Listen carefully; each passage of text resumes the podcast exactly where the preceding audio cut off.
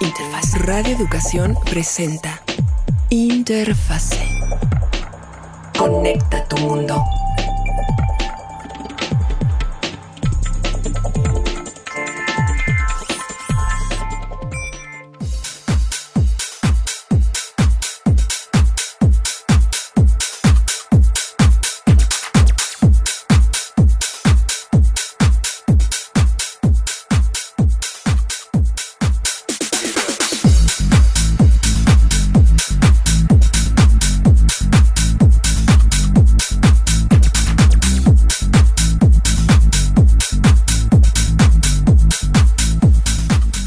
Buenas tardes.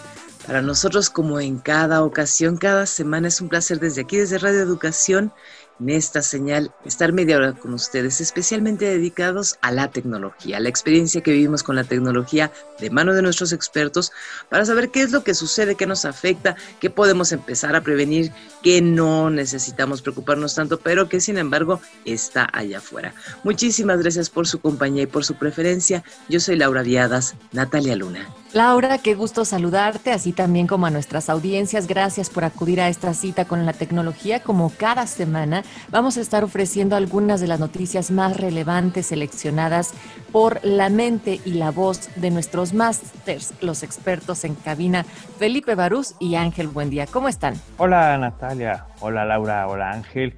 Eh, muy bien, con el gusto de todos los jueves saludando a nuestro auditorio para platicar de tecnología. Natalia, Laura, Felipe, un saludo a todos ustedes y a nuestro público en cualquier rincón de Internet.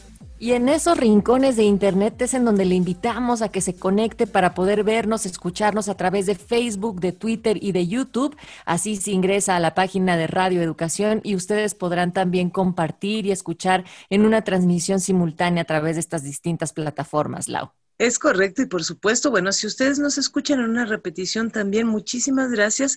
Estaremos siempre en redes sociales y nuestros expertos les contestarán en su momento las dudas, las preguntas, por supuesto, lo que ustedes nos compartan, porque esta parte de convivir y compartir la experiencia con la tecnología es justamente lo que nos hace ir creciendo en, así que en segundo a segundo, porque ya ni siquiera semana a semana, día a día, o no, segundo a segundo, porque así es la tecnología. La tecnología nos da sorpresas y nos modifica segundo a segundo.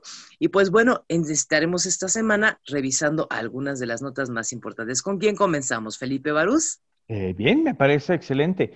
Pues bueno, esta es una nota muy rápida y muy breve, pero que tiene que ver con las acciones que está tomando nuestro querido y estimado amigo Elon Musk en Twitter.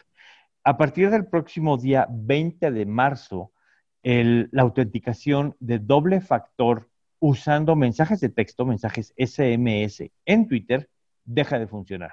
A menos que usted sea el afortunado poseedor de una palomita azul, que la haya comprado o que se la hayan asignado hace muchos años. Si vieran la cara de Ángeles de risa, pero bueno. Y resulta que eh, Elon Musk dijo o decidió que si usted quiere mensaje de texto para tener ese doble factor de autentificación en su cuenta, es decir, el numerito que le envían para asegurar que usted es usted cuando entra a su cuenta de Twitter, eh, le va a costar. Entonces, de entrada lo van a deshabilitar. Ese es lo primero que va a suceder. Eh, si usted utiliza doble factor de autentificación, cosa que debería de hacer, de hecho, eh, tiene que entrar a su cuenta de Twitter, entrar a la configuración y eliminar la autentificación por SMS o mensaje de texto, de texto, perdón.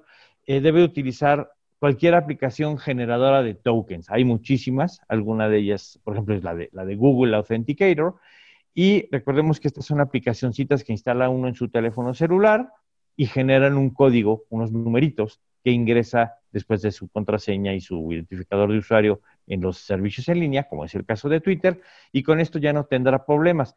¿Qué pasa si no lo hace? Bueno, pues de entrada Twitter va a deshabilitar ese doble factor y su cuenta va a quedar más sensible o más eh, potencialmente vulnerable, puesto que solamente será el usuario y la contraseña. Ya no hay ese, esa doble verificación. Así que sugiero entre a su cuenta de Twitter, a la configuración, quite el doble factor por mensaje de texto y utilice alguno de los mecanismos que ahí le presenta a Twitter. Ángel, buen día. ¿Cuál es tu opinión al respecto? Yo sí utilizaba la autenticación de doble factor en SMS, aunque, como ya hemos platicado hasta el cansancio, no es exactamente la, más segura, pero es mejor que nada. Cuando se anunció esto, la verdad fue así de, ¿en serio, señor Musk? ¿En serio? O sea, ¿me va a cobrar por tener más seguridad en mi eh, servicio? ¿Ok? ¿Es en serio? Así que, pues sí, sí es en serio. Y vamos a tener que hacer el cambio mucho. Ahora, ¿Es un problema? No, no necesariamente, porque muchos ya utilizábamos algunas otras cosas que, de nuevo, técnicamente son más seguras. Las aplicaciones, por ejemplo, de Google o cosas por el estilo, que caen perfectamente dentro de esto y que son alternativas viables, pues es ahora lo que vamos a tener que usar. ¿Era más cómodo el SMS? Sí, definitivamente. ¿No era tan seguro? Sí, también, eso es cierto.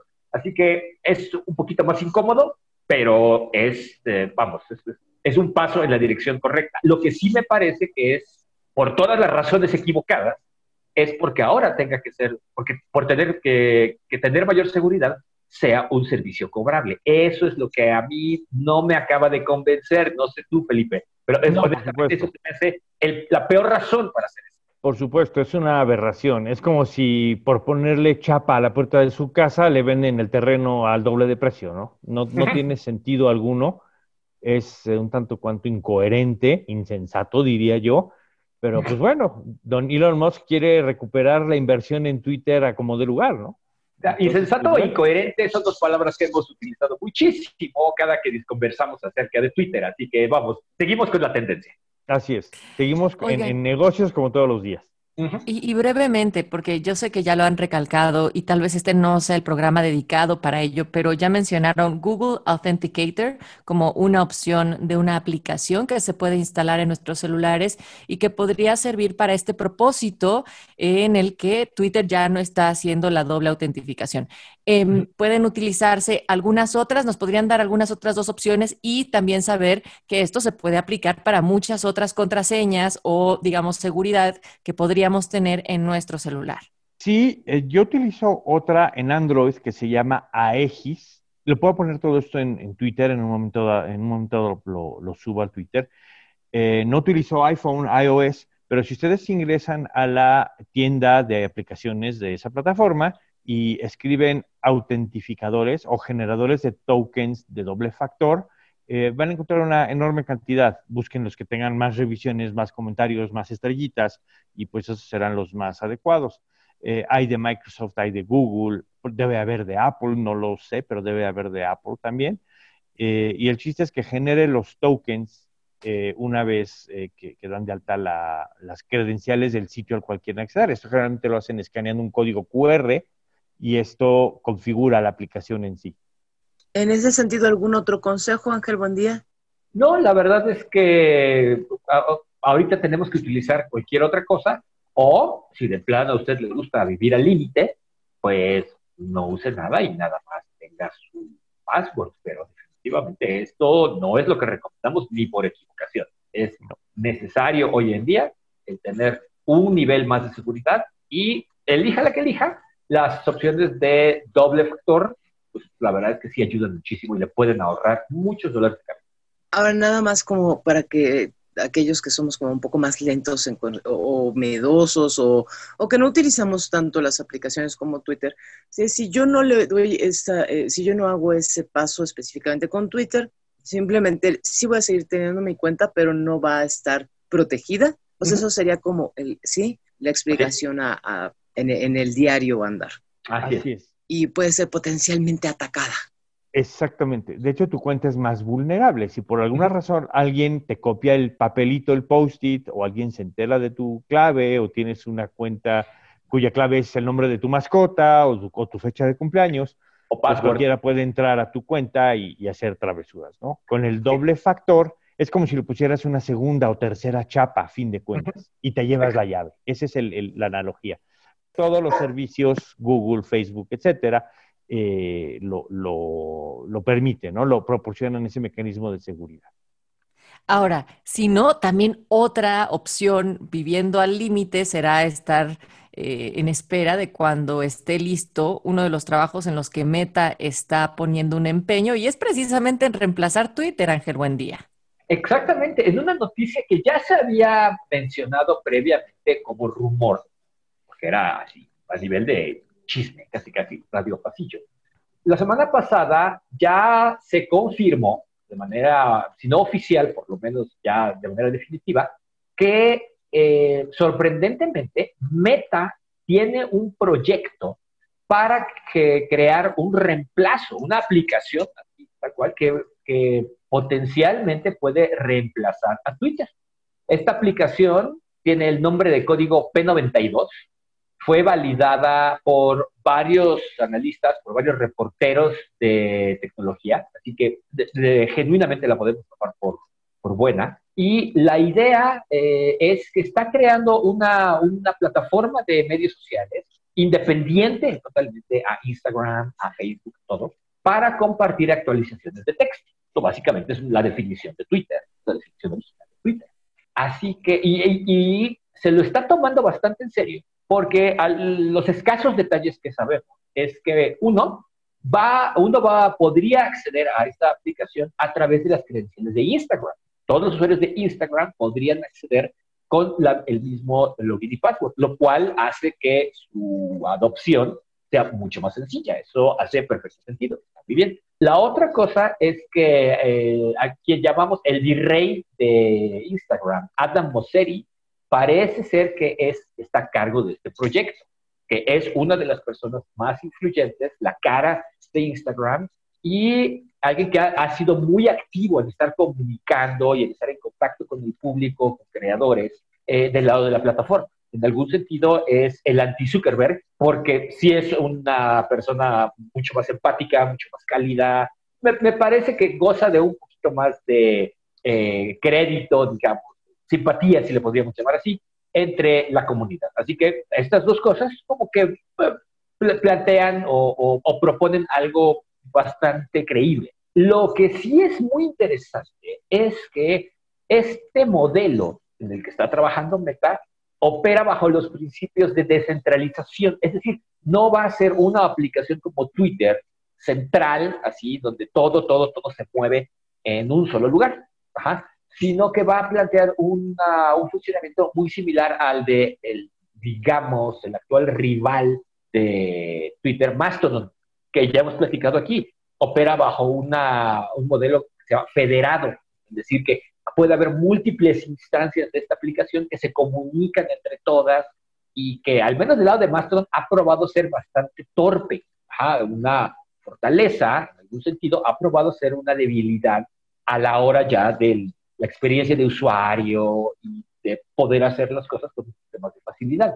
Meta aparentemente se está eh, eh, moviendo en esta dirección, lo cual es interesante. ¿Por qué? Porque digamos que el consenso es que todas las plataformas nuevas, todo lo que venga a partir de ahorita, ya no puede caer dentro del modelo centralizado por razones de regulación, de manejo de datos, de privacidad, etcétera, etcétera. Es decir, si hay buenos motivos como para poder moverse en direcciones nuevas. Eso está bien. El problema es que precisamente porque son direcciones nuevas, hay muchas preguntas que todavía hay que resolver. La experiencia del usuario, el poder encontrar a la gente que estás buscando y de alguna manera continuar, crear comunidades, continuar la comunicación, eso cómo va a ser, porque no ha sido sencillo hasta el momento. Un modelo de negocio para poder sostener estas plataformas también queda por verse. Los modelos típicos de publicidad ya no operan.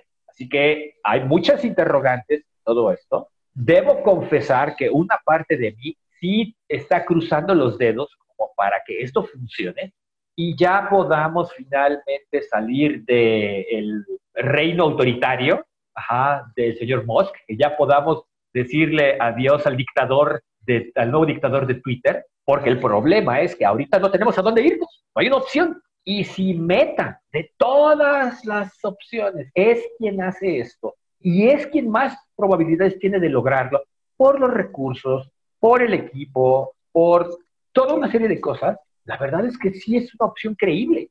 No es tan descabellado pensar que puedan hacer el nuevo Twitter, con todos los problemas que esto trae, que como ya hemos dicho. Las buenas noticias es que ya vamos a tener un de Twitter. ¡Yay! Las malas noticias es que es de Meta. Ups. Pero lo está haciendo bajo un modelo nuevo que permitiría mitigar o minimizar, digamos, muchos de los problemas que normalmente podríamos asociar a que sea meta detrás de todo esto. Está muy interesante. Es una propuesta que apenas está avanzando. En algunos meses platicamos, vamos a ver si esto funciona o no. Meta tiene una larga historia de experimentar cosas que no siempre dan resultado. Confiemos en que este no sea un A ver. ¿Algún comentario, Felipe? Eh, pues sí, es eh, de llamar la atención cómo se pelean las grandes empresas tecnológicas por pedazos enormes del pastel, ¿no? Eh, Twitter indudablemente tiene un pedazo enorme del pastel y una, un nicho muy particular con funciones muy, muy, muy particulares. obviamente Google, Meta, etcétera, todos querrían quedarse con ese pedazo, eso es claro. Coincido con Ángel en que a lo mejor Meta es el que más oportunidad tiene, pues porque son los reyes de, la, electrónica social, de, las redes sociales digitales. Google tradicionalmente no tiene suerte, por llamarle así, o experiencia, o buena fortuna, o como le queramos llamar, en el ámbito social. Google ahí no la ha hecho, no la hace, y, pues bueno, no sé, no sé si estén pensando en en hacer algo en relación a un concepto como Twitter del lado de Google. Entonces, sí estoy de acuerdo en que Meta puede ser el, gran, el que se quede con ese pedazo del pastel. Ahora, dice Ángel, vamos a, salir de la dictadura de Elon Musk de Twitter.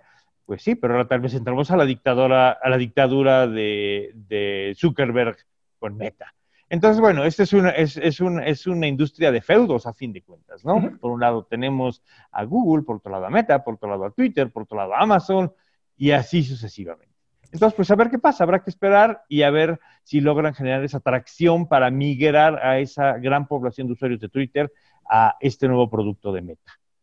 Y es que, como bien lo han dicho, la tecnología es un terreno en el cual últimamente también las noticias han dado cuenta de qué tan mal o qué tan em, incluso tramposo han sido algunas de las prácticas que se llevan a cabo ahí. Y no es la excepción también los fabricantes de celulares. Esta vez le toca a Samsung. Curiosamente, no está en el ring el día de hoy em, Apple sino que Samsung, porque ahora resulta que podría ser, o sea, están comprobándolo, Felipe, que hace trampas cuando toma fotos de la luna. Una de las características que tanto habían anunciado dentro de sus teléfonos y es muy curioso cómo lo están haciendo y las pruebas de las personas que han intentado decir, oigan, aquí hay algo raro y además la inteligencia y el algoritmo están puestos en su servicio.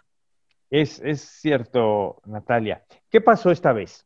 Eh, Samsung fue atrapado literalmente cometiendo el, pecado, el crimen. Eh, cosa que ha sucedido con muchos otros fabricantes también, cabe aclarar. Y esto se refiere concretamente a las cámaras, a la fotografía. Lo que sucede es que Samsung, quien acaba de lanzar su nueva línea de teléfonos estrella, la línea S23, eh, presume de su concepto de astrofotografía, el nightography que le llaman. Y resulta que lo atraparon eh, haciendo trampa cuando los usuarios toman fotos hacia la luna. Pero no solamente eh, están cambiando fotos que, se supone toma el teléfono por fotos tomadas con una cámara súper profesional. No, están haciendo algo todavía más allá. Y es esto. Si yo salgo a mi jardín y tomo una foto de la luna, lo que hace el teléfono es la sustituye la foto por una foto previamente tomada y que está precargada en el teléfono. Es decir, me cambia la foto y me dice, esta foto es la que tomaste tú, cuando no es cierto, evidentemente. Entonces, esto lo descubrió alguien y lo que hizo fue, tomó una foto de una foto, valga la, expresión, la, hizo borrosa, hizo la peor foto que se, que se pudiera eh, lograr hacer, la peor foto borrosa, desenfocada, etcétera, etcétera, y dice, esta es la foto, mi foto de la luna. En ese instante el teléfono, el S23, sustituyó la foto por una foto casi casi de la NASA y le dice, esta es tu foto. Cuando no había forma humanamente posible de que, de que esa hubiera sido la foto que tomó, puesto que fue hecha mal o mal hecha o mal tomada esa fotografía a propósito para comprobar el, suceso, el evento. Entonces, bueno, atraparon a Samsung con las manos en la masa, cambiando fotos, eh, diciendo que son las que tomó el usuario cuando no es cierto. Y pues bueno, eso habla un poco de la deshonestidad de los fabricantes para vender sus aparatos, sus dispositivos, ¿no? Repito, esto es algo eh, que ha sucedido con otros fabricantes también, los han atrapado haciendo este tipo de triquiñuelas y pues no se vale, ¿no? A fin de cuentas es un engaño a los usuarios eh, que están pensando en comprar una cosa y no es cierto que eso es lo que están adquiriendo.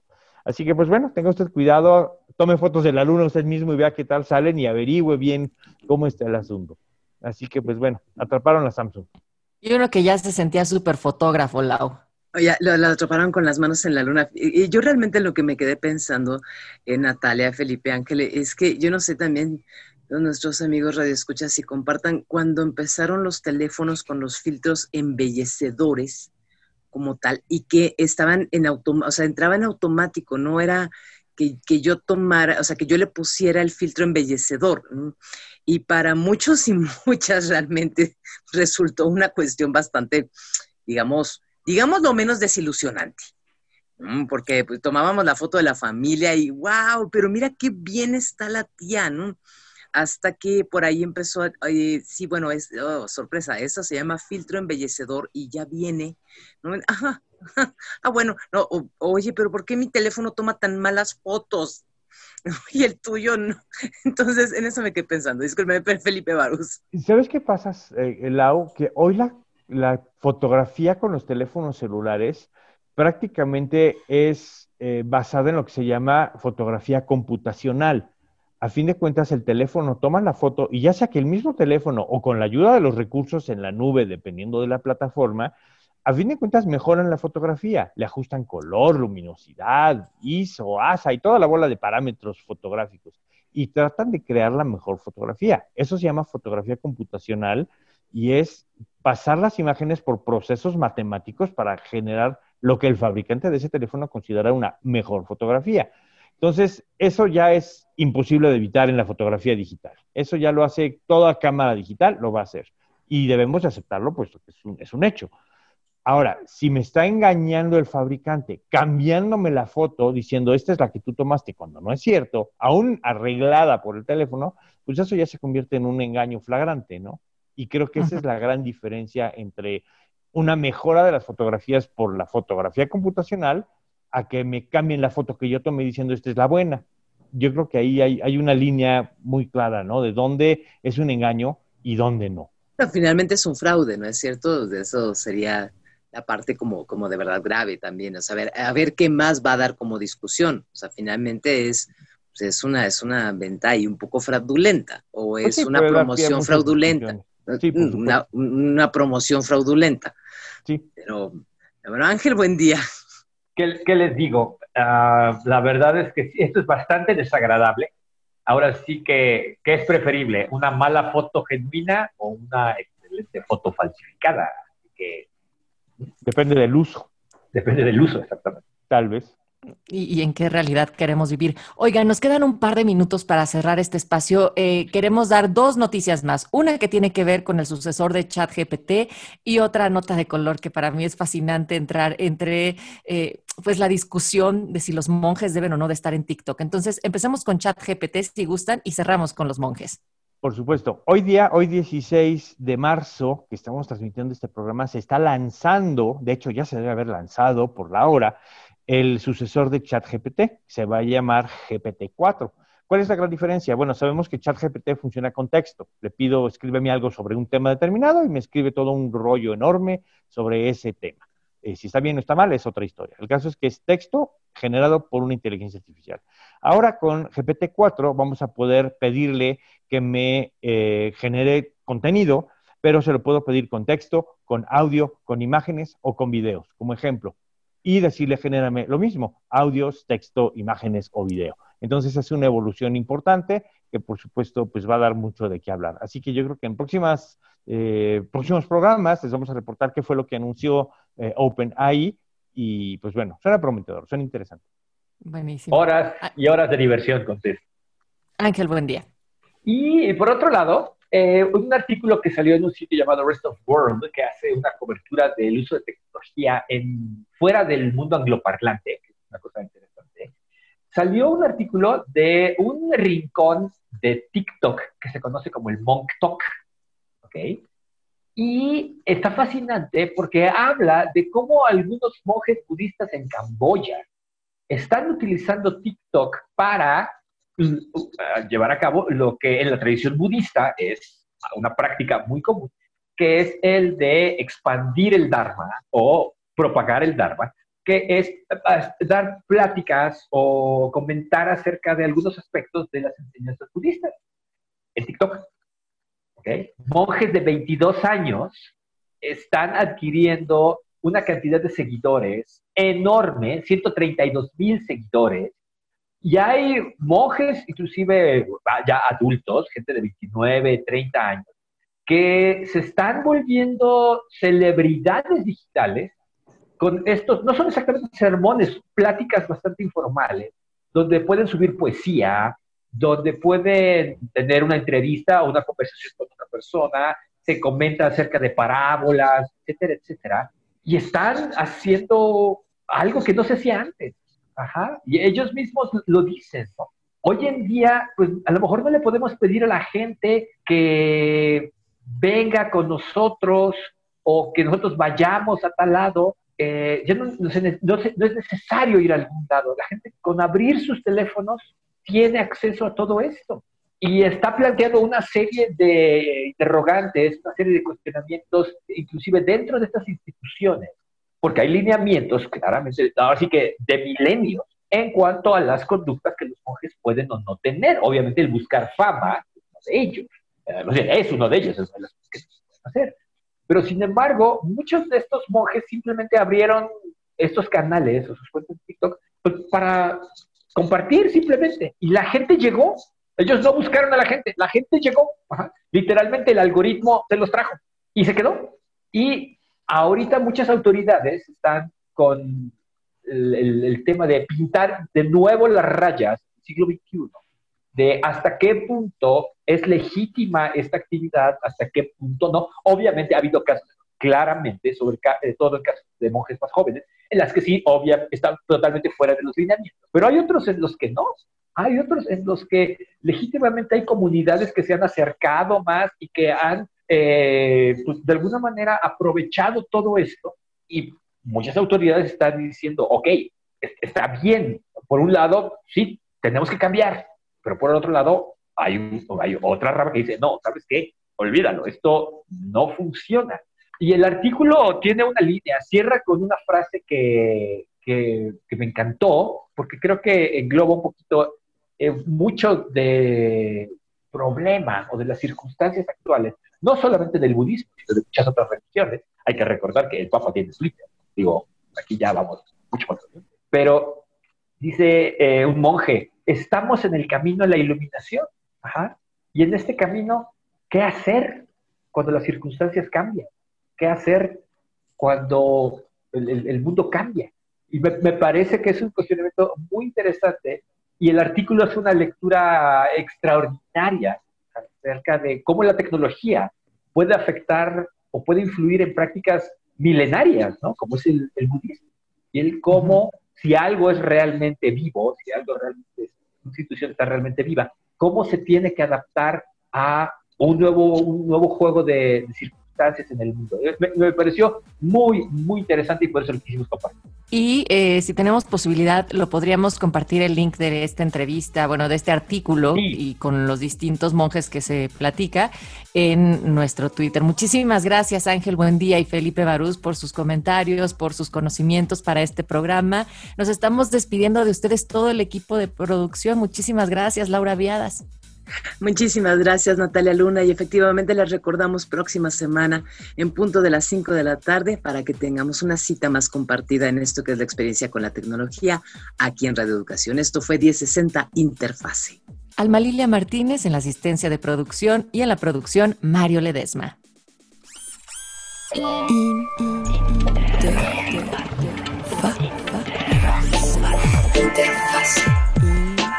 Interfase. Nos escuchamos el próximo programa en Interfase. Conecta tu mundo.